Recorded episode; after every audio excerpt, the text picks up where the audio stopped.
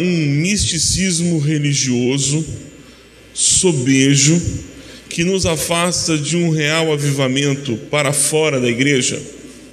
A gente precisa pensar ah, como é que funciona a espiritualidade brasileira e então entender esse novo momento do Ocidente, principalmente. É, a religiosidade brasileira é uma religiosidade de barganha, sempre foi, e uma religiosidade de poder. Os ameríndios nos ensinaram a negociar com as entidades da floresta. Os africanos nos ensinaram a negociar com os Exus e com os orixás. E os portugueses nos ensinaram a negociar com os santos da religiosidade católica. Então sempre foi uma religião de barganha em busca de poder. Quem tem mais, quem tem mais poder é, barganha com o ser humano, ou o ser humano barganha com ele, e cada entidade cobra o que achar que lhe é devido. Tem as que cobram sacrifícios, tem as que cobram boss, tem as que cobram dinheiro. Então, essa sempre foi a espiritualidade brasileira, uma espiritualidade de barganha, uma espiritualidade de poder. Segundo, o brasileiro sempre teve consciência de transcendência, ou seja, que há mais coisas entre o céu e a terra do que supõe a nossa vã a filosofia, como dizia o Shakespeare lá em, na sua obra. Então, é, o brasileiro sempre teve consciência disso, que o mundo é mágico, que tem muita coisa que acontece, que o mundo é povoado, uh, não só física, mas também espiritualmente. Então, essa é a nossa cultura, sempre foi. E a, a fé romana que chegou aqui era a fé da Contra-Reforma, que era uma fé eminentemente ritual, com muito pouco ensino e muito rito. Então, só aprofundou a, a religiosidade de barganha do brasileiro. Quando o movimento pentecostal começou a crescer no Brasil, ele começou a, a oferecer a contrapartida à busca pelo poder. E começou a anunciar a todos os demais que quem tinha poder era o nome de Jesus. E se a pessoa estava precisando ver poder, tinha de vir para Jesus, porque Jesus é que é poderoso, o sangue de Jesus é poderoso, o nome de Jesus é poderoso, e, e é mesmo. Então, construíram uma fé de milagres. Não necessariamente uma fé é, de misticismo, mas uma fé de milagres. Ah, e com a chegada da, da teologia da prosperidade, chegou uma noção que é a noção de contextualização, que na verdade se tornou sincretismo. Então os neopentecostais começaram a ter movimentos e práticas sincréticas, assumindo estruturas de, de fé do mundo é, ameríndio, do mundo de matriz africana e do mundo da religiosidade popular romana. Esse misticismo, a igreja, a teologia da prosperidade assumiu, porque a teologia da prosperidade tem uma mensagem objetivamente de poder, de barganha e de enriquecimento próprio e de, e de individualismo. Então, Somado a isso, nós tivemos no Ocidente, desde depois da Segunda Guerra Mundial, nós tivemos uma crise de identidade, porque nós tivemos uma crise de conteúdo é, filosófico. Ah, houve um, um ceticismo crescente na humanidade por causa das duas guerras. As duas guerras eram uma denúncia de que alguma coisa no mundo cristão tinha falhado, porque os cristãos se digladiaram duas vezes seguidas num espaço de 15 anos. e, e fizeram guerras fratricidas de um poder destrutivo jamais conhecido até então. Então parece que alguma coisa não funcionou no Ocidente. Alguma coisa não funcionou no mundo, no mundo cristão. Além disso, tinham as escaramuças no mundo cristão africano. E, e entre nações cristãs como Ruanda, por exemplo, houve genocídios. E genocídios perpetrados entre cristãos. Então, alguma coisa parece que não estava dando certo no mundo cristão. Isso tudo aliado ao existencialismo nihilista de Sartre, Camus, Hegel, uh, uh, não Hegel, como é que chama aquele alemão? Não, não, é o que carta dinamarquês, é o... Ah? Não, Schopenhauer depois, é o... Não, eu vou achar. O, é o do, do Angst. Sabe quem é, né, que eu estou falando? E, então, esses caras, a partir da fenomenologia de Husserl, é, Heidegger, Heidegger, aí Sartre, aí Camus, aí Genet, aí Ponty, esses caras todos infundiram na humanidade a descrença no futuro. Eles infundiram na humanidade a per, perda da esperança. E esse, esse, isso, claro, cresceu na Europa, mas foi invadindo todos os todos os, os as nações que estão sob a órbita do Ocidente, que é o Ocidente europeu. Bom, isso criou uma perda de identidade, uma perda de, de protótipo, não tem mais modelo, e, e um estado de desespero. O relativismo é um estado de desespero. Quando o camarada diz que não tem modelo, não tem nada que eu possa imitar e eu não estou indo para lugar nenhum. Portanto, qualquer coisa que eu fizer, tá bom.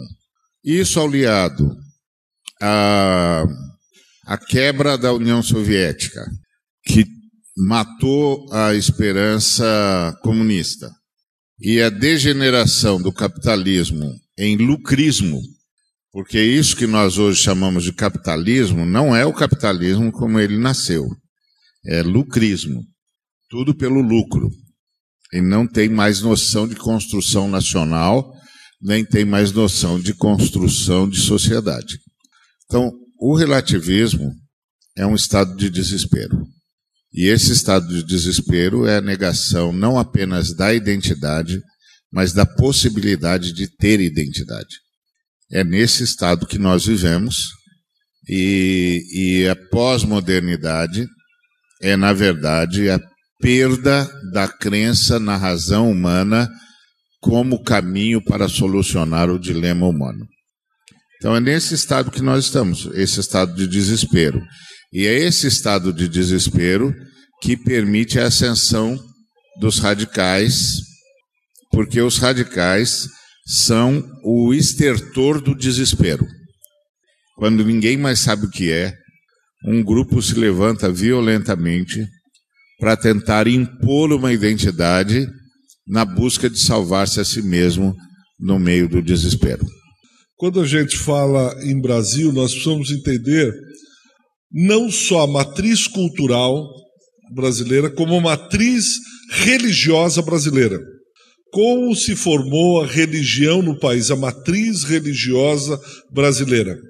Vocês vão entender porque eu estou dizendo isso. Quando esses três grupos, essas três etnias se encontraram no Brasil, o negro, o branco e o índio, você tem o negro que vem da África, não é qualquer negro, é o negro escravo, não é o negro livre ele vem com uma mentalidade de escravo, tão doída, tão pesada, que muitos morriam nos, nos barcos, morriam de saudades, que era o banzo. Ele morria porque ele sempre foi livre e ele chega no Brasil escravo. O português que vem aqui não é qualquer português, não é qualquer branco europeu Quem chega aqui é o branco ibérico da Península Ibérica. Esse branco que vem ocidente, é, europeu, ele já vem miscigenado por causa das invasões ibéricas do norte da África. Então não é qualquer branco que vem, não é qualquer branco europeu, é um branco português ibérico que já vem miscigenado. O índio é o nativo que está aqui com as suas crenças, com a sua maneira de cultuar, etc, etc. Esse branco miscigenado, ele se ajunta, ele se relaciona tanto com o índio como o negro. Diferente do holandês branco europeu que vai para a África do Sul, ele não se mistura. Só houve a miscigenação por causa de ser um branco europeu ibérico. Porque na África do Sul o holandês vai, põe uma cerca, diz negro para lá, branco para cá. Por isso que se você olhar ao seu redor, você vai ver cara de todo mundo. Nós não temos um rosto. Ah, ontem eu falava, o Burjac, ele, eu perguntei, qual a etnia do Burjac? Alguém riu, eu falei, não, estou falando sério. Não, falando sério. Ele, ele é um brasileiro? Aí me falaram que a tua mãe, né, Burjac, é índia e o teu pai polonês. Não, minha mãe, minha mãe é branca e meu pai é negro. Branco e negro, índio e polonês. É, é essa coisa miscigenada. Isso vem com o misticismo, tanto africano, quanto português, o catolicismo, quanto o, a religião indígena, nativa. E isso se miscigenou. Qual foi o espaço da miscigenação? O, o Casa Grande, a Casa Grande e a Senzala estavam juntas. Isso tudo ocorre. O coronel sai da Casa Grande e vai pegar a negrinha, põe dentro da sua casa e mantém relações com ela. Ele não tem essa questão de pureza, essa questão. O palco onde isso tudo acontece é no engenho. Está ali no engenho. Tudo isso está acontecendo é, os tambores dos negros se misturam com a prece católica do branco e com os deuses da natureza do índio. Isso tudo deu isso aqui. Nós somos frutos, frutos disso. Isso aqui é Brasil. Como entender isso tudo? Não se entende, se vive. Daí, quando está se falando novamente, para não dar muita, muita volta, quando veio na década de 80 duas teologias, que é da prosperidade da batalha espiritual, a da batalha espiritual veio lá pelo Fuller, com o Peter Wagner, trazido por duas irmãs, e a da prosperidade veio lá com Kenneth Reagan e outros, trazido o Kenyon. Reagan bebe no Kenyon e vem para cá e surge. Nós estamos num contexto que esse misticismo está aí e é a década perdida. É a década perdida da economia perdida. E aí vem uma igreja e começa, se você tem dor de cabeça, ou se, é, você está doente, você paga aluguel, mora de aluguel, você, e põe a placa na frente da igreja. E diz, há um grande culpado, esse culpado se chama demônio. Então expulsa o demônio e você vai ficar próspero. Por que agora isso, por exemplo, em outros países não pega, em Nova York não pegou, é, em Portugal não pegou? Por causa desse misticismo que nós temos aqui e por causa da década em que entra a teologia da prosperidade e a teologia da batalha espiritual. Em outras palavras, essa igreja soube ler o seu momento. Ela soube ler o momento que estava, diz: esse povo é místico, tem demônio aí, as igrejas não estão, algumas pentecostais estão, mas não estão fazendo isso agressivamente. Ela entra dizendo que se sair esse demônio, você vai ficar rico. Então, é claro, eu moro de aluguel, sou eu esse cara. Eu moro, eu moro na periferia, a minha casa tem goteira, é, eu estou desempregado. Claro, é a década perdida. E eu acho que, aí acabou meu tempo, mas eu acho que nós devemos, e aí a missão integral pode nos ajudar muito com isso, uma missiologia da missão integral, de entendermos esse nosso povo, de entendermos como esse povo caminha, de como esse povo sente e usarmos aí, lembrando Dom Richardson, o fator Melquisedeque, um elo, um ponto de contato que eu acho que essa igreja, que começa em 77, a Universal, entendeu esse ponto de contato. Enquanto outros estavam aqui pregando para a elite, pregando a racionalidade, etc., uma boa doutrina, eles estavam no meio do povo, como a Assembleia de Deus. Hoje a segunda maior igreja do Brasil, depois da Igreja Católica, ela fez um ponto de contato com o pessoal simples, dando, tirando aquele a sacralização do sacerdote e pondo para o povo leigo. Eu me converti numa igreja pentecostal, nos primeiros anos já pregava. Não precisava ir para o seminário quatro anos, fazer uma pós, etc. Rapaz, abre a Bíblia e vai pregar. Mas o que, que eu vou pregar? Abre a boca e tu encherei.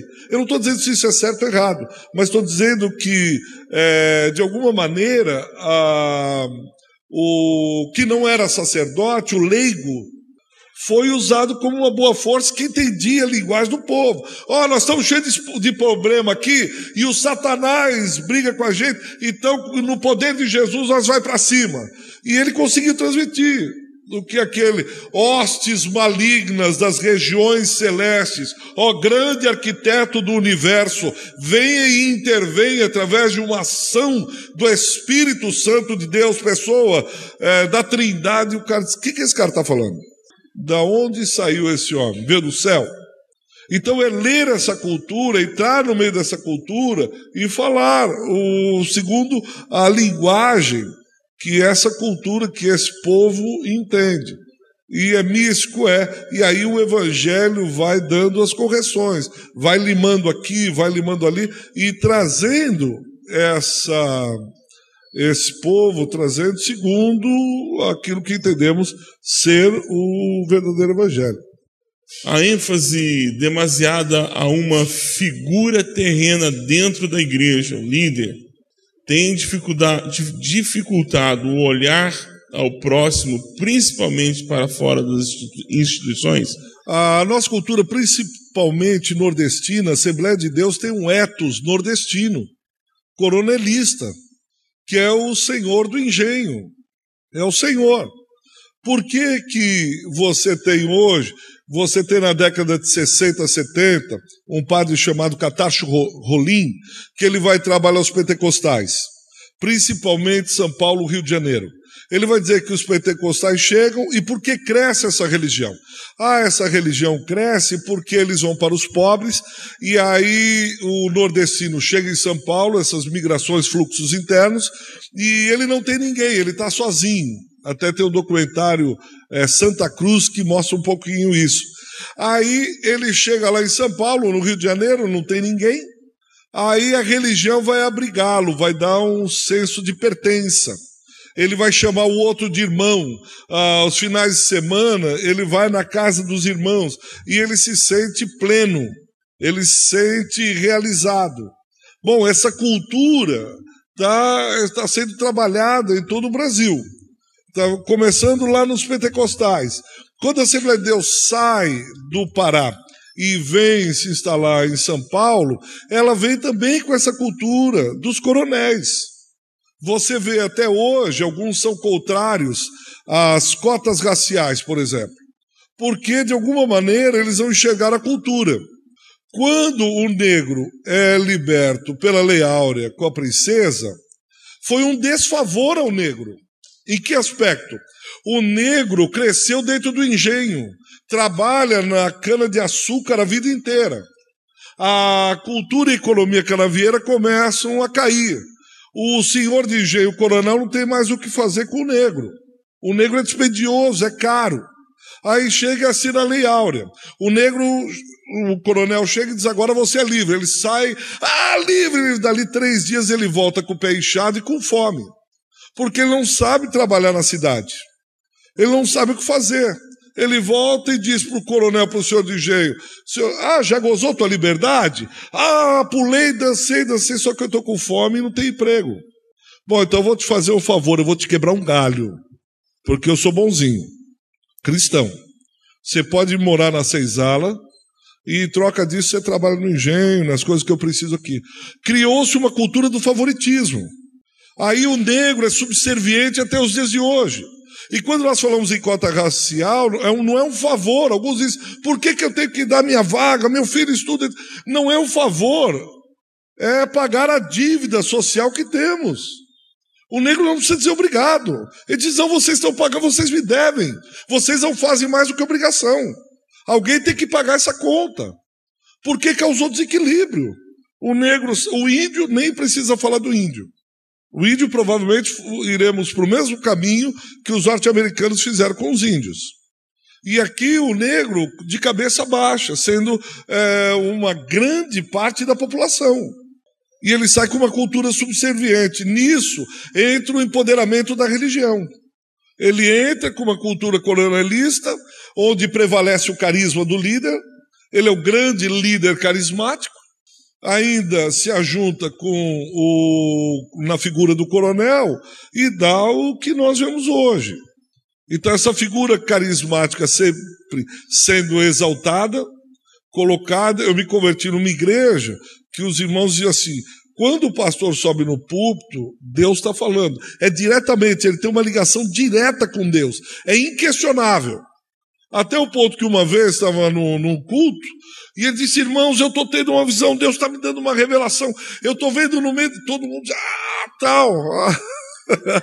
Aí ele diz: Eu estou vendo um G de Jesus bem grande no meio da igreja. Aí eu olhei e disse: Caramba, meu. É alguma coisa aí. Aí eu comecei a desconfiar. E todo mundo, aleluia, glória, aleluia, aleluia, aleluia. E eu olhei e disse, alguma coisa não está batendo. Pode ser que seja no hebraico, né? E alguma coisa assim. É como uma irmã profetizando para outro diz: Eis-me a serva, né?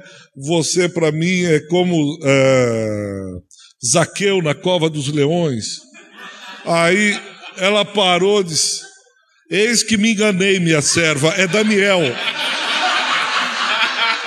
aí é complicado. Mas essa é a nossa cultura. Eis que me enganei, minha serva, é Daniel, na cova dos leões.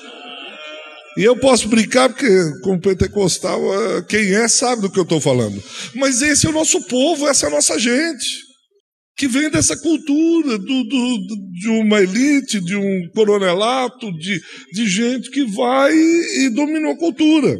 Por isso que eu achei fantástico ontem, quando o Neil falando, disse que o pessoal desceu do morro para conversar com ele. Que lindo isso! O povo desce começa a conversar, dialogar e dizer, oh, por que parou? É assistencialista, é isso, mas por que parou? Nós queremos saber o porquê. Isso não pode ficar assim. Qual é? E por isso que você vê hoje na política a mesma coisa. E a igreja não está fora do mundo. Nós, de alguma maneira, é como uma coisa que no Antigo Testamento Deus sempre falou a Israel para tomar cuidado com a cultura dos outros povos. E eu creio que nós temos o que a missiologia da missão integral chama de supracultura, a cultura do reino.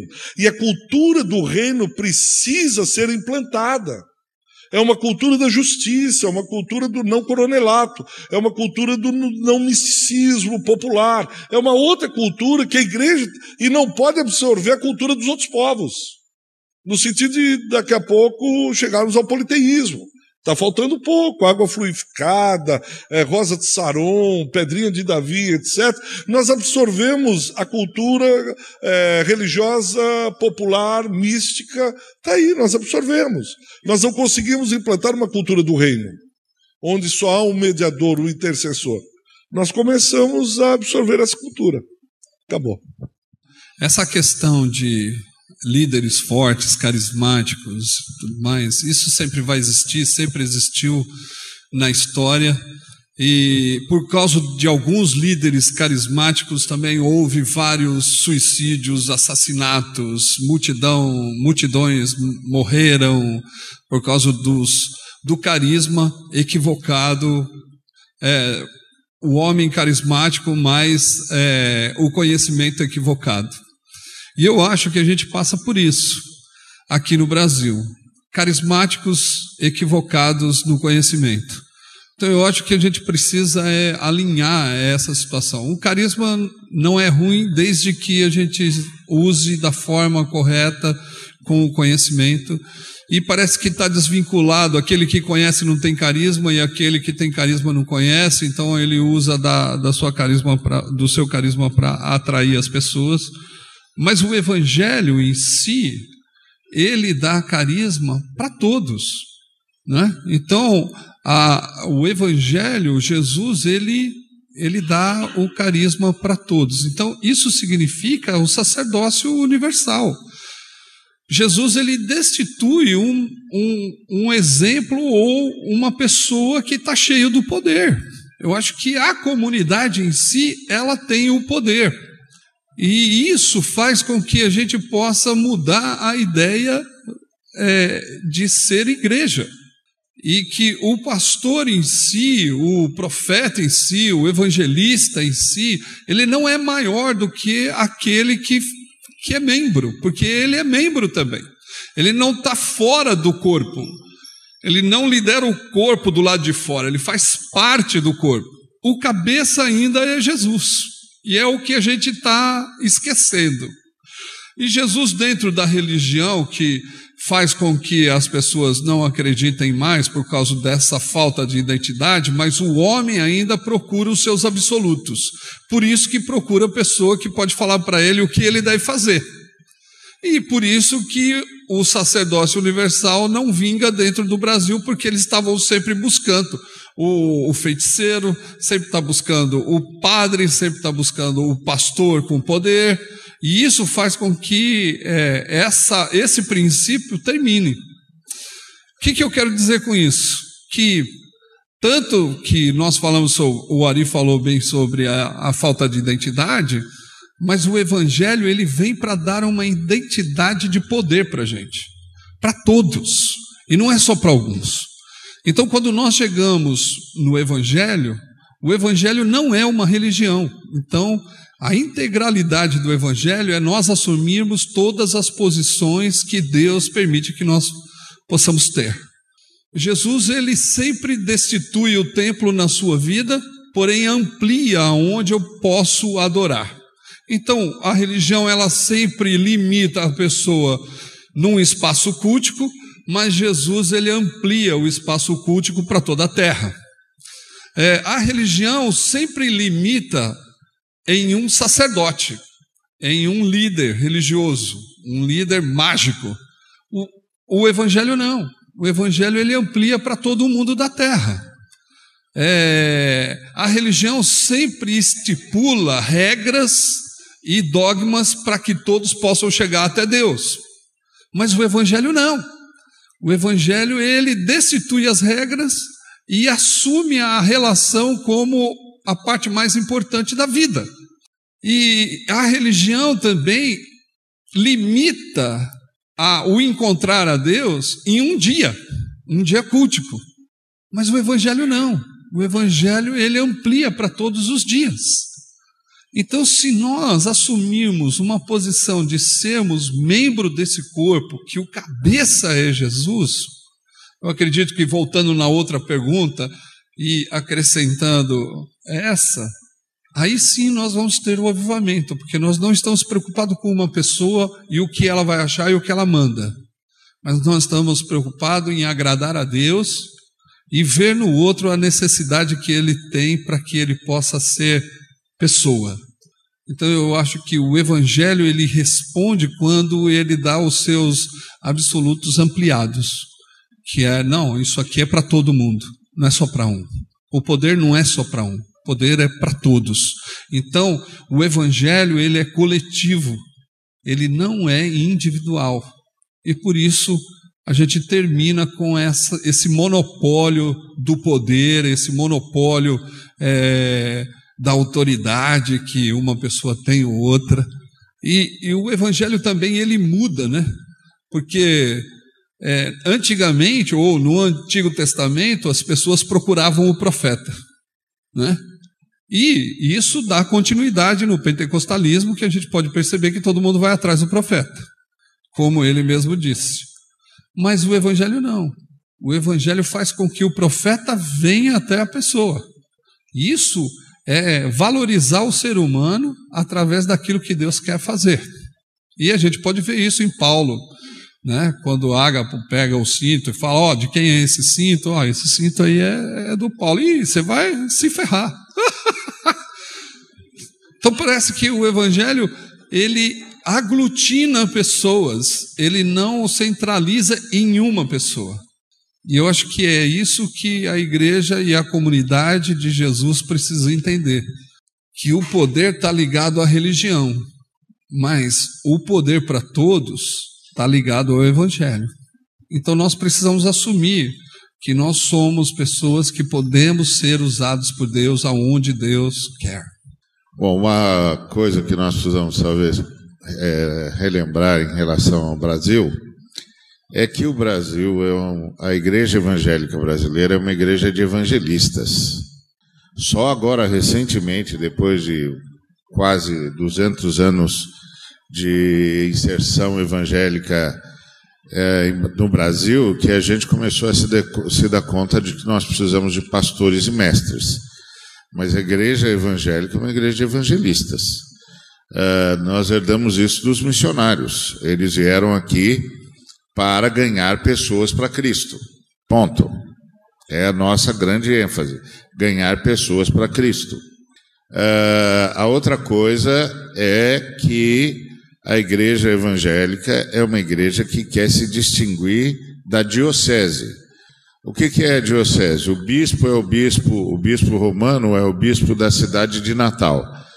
Ele parte do princípio de que todos os natalenses são da igreja romana. Nem todos os natalenses vão à missa, mas todos são membros da igreja romana. Essa é a diocese dele. Essa que é a igreja dele. O padre não é o pastor da igreja romana, é o auxiliar do pastor, porque o pastor da igreja romana é o bispo. O padre é auxiliar do bispo. Ele não é o pastor da igreja local. Ele é o auxiliar do pastor. Pastor é o bispo. O bispo é o pastor da diocese. E quanto maior a diocese dele, mais poder ele tem no colégio episcopal. Essa é a ideia. Por isso que de vez em quando o, o, o, o bispo de Roma interfere e divide uma diocese para tirar poder do bispo, porque o bispo está com poder demais. Então é uma ideia da diocese. Aí vem os evangélicos. E os evangélicos têm de mostrar que não são da diocese. Eles não são romanos. Nós somos cristãos evangélicos. E eles vão fazer isso através das suas, dos seus templos, dos seus locais de reunião. Quanto maior o seu local de reunião, mais ele se impõe ao mundo romano. Mais ele diz para os romanos: aqui não, aqui não, aqui nós somos evangélicos. Por isso que quando os romanos começaram a liberar que os evangélicos tivessem as suas reuniões, eles ordenavam que os nossos locais de reuniões não tinham de ter aparência de templo, para deixar claro que só uma confissão cristã tem direito a templo no Brasil. Então, se você não entende é, o nascedouro da história do Brasil e como os missionários encontram o Brasil quando chegam, você não entende o que aconteceu conosco. Então aí você tem a diocese, o bispo manda em tudo, e aí você tem a inserção dos evangélicos. Aí os evangélicos começam a romper com a diocese. Aqui não. Aqui nós somos evangélicos. E qual é o, o papel do evangélico? Trazer o maior número de romanos para dentro de casa. Tirar o maior número de romanos da diocese e abrigar no seu templo.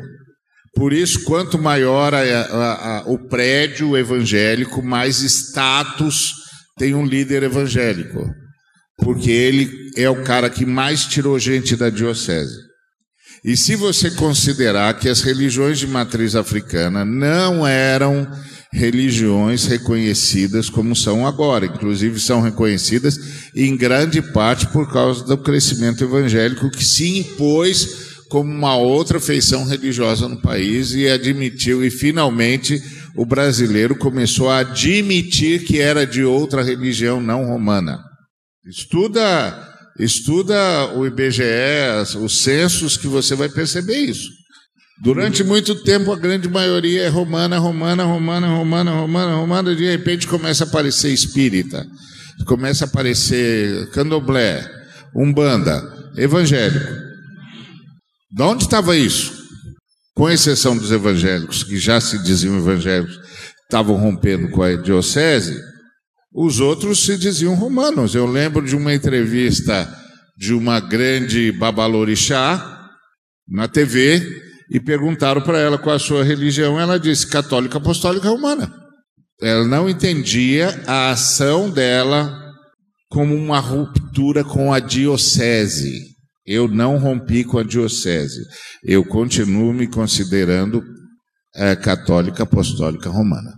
Por isso que o censo no Brasil era uma confusão. Até que os evangélicos começaram a aparecer no censo. Aí os evangélicos é que diziam: não, nós não somos da diocese, não. A gente não faz parte disso aí, não. Bom, então isso. Primeiro, quem é o cara mais importante dentro da igreja evangélica? O evangelista. Por quê? Porque ele ganha as pessoas para Cristo. Tira as pessoas da diocese.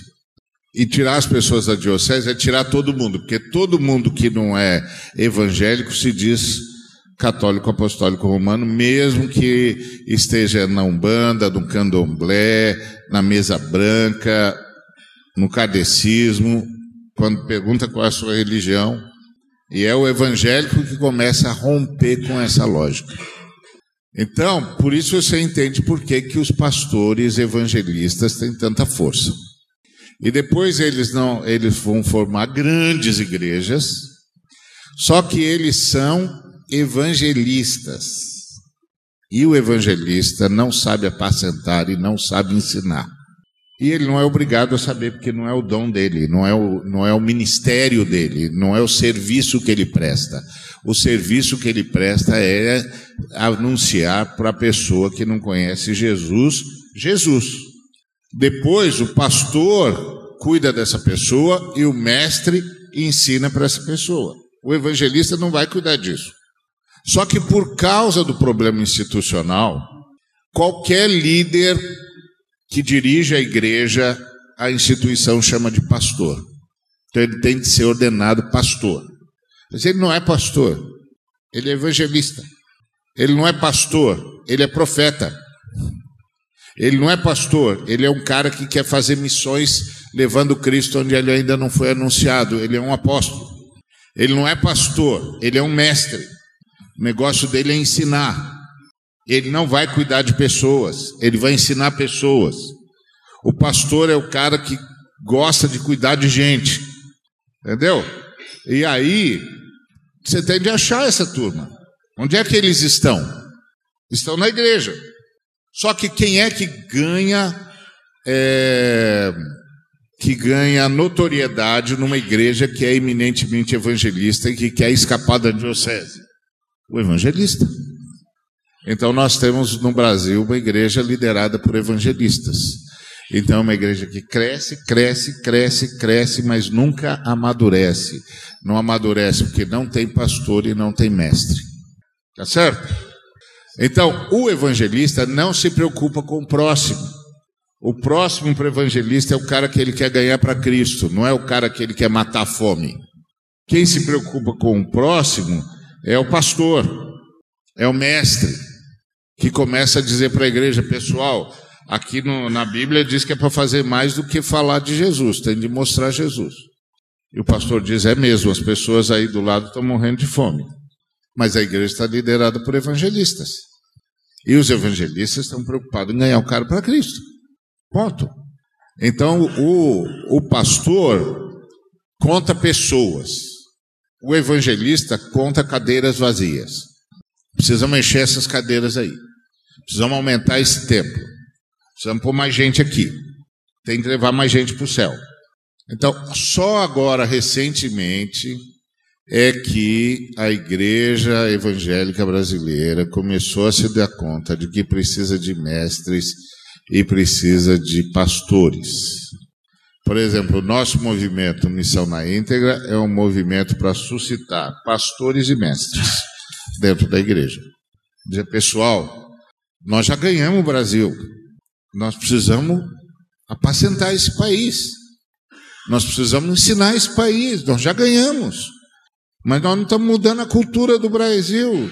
Nós não estamos mexendo na estrutura uh, social do Brasil. Por que, que nós estamos fazendo isso? Porque evangelista não faz isso mesmo, só. Vai pedir para o evangelista se preocupar com isso? Ele vira para mim e diz assim: Ari, enquanto você está preocupado em melhorar o país, eu estou vendo gente no inferno. Aí eu digo para ele: vai tirar o cara do inferno e depois entrega para mim, que eu transformo o cara num agente do céu. Mas você não me entrega o cara. E aí você sobe no domingo, após domingo, e fala para todo mundo se converter. Mas o cara já se converteu. Ele já se converteu. O que, que você vai fazer com ele agora? Ele já nasceu de novo.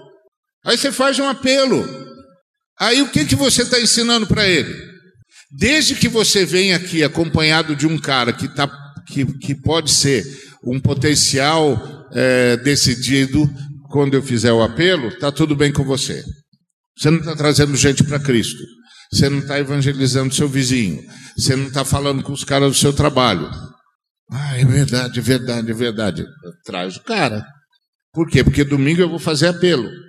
E quando eu fizer apelo, tem que ter cara que precisa do meu apelo. Tá certo. Não está errado. Quer tirar o cara do inferno. Mas o pastor tira o cara do. O evangelista tira o cara do inferno. O pastor e o mestre tiram o inferno do cara. E é isso que é o problema na igreja brasileira. É uma igreja de evangelistas. E o cara vai para o seminário, e lá no seminário não se trabalha noção de ministério. Porque o seminário não é para apacentar a igreja local, é para manter a lógica denominacional. Então o cara vai lá para aprender a, a ser batista. O outro vai lá para aprender a ser presbiteriano. O outro vai lá para aprender a ser congregacional. O outro vai lá para aprender a ser metodista. Ele não vai lá para aprender a cuidar da igreja local. Então ele aprende a doutrina da sua denominação e intensifica a presença da sua instituição. Aí gera essa igreja que nós temos. E essa igreja que nós temos não vê o próximo, vê só o pecador. O pecador precisa de salvação, o próximo é que precisa de amor. Mas o próximo é só dentro de casa e olha lá. Eu acho que o Ari ele tem razão quando ele fala sobre essa situação do, do, do evangelista. Porque eu fiquei pensando na minha formação, né? E a minha formação foi porque eu era evangelista. porque eu trazia um monte de gente para dentro da igreja. Então, esse cara, e também é um sinal da vocação, porque a igreja fala: não, esse cara está trazendo muita gente para a igreja, a gente tem que investir nele. e é uma coisa interessante é, essa dinâmica, e eu acho que a gente precisa quebrar isso mesmo. Nós não podemos ver só as pessoas que trazem outros para dentro da igreja. Mas nós temos que ver dentro da comunidade cristã qual é o papel de cada um, porque esse é, é o que Paulo fala. Todo mundo tem um dom e que precisa desenvolver esse dom. E se nós não dermos oportunidade para que ele cresça, a comunidade vai ser frágil como é.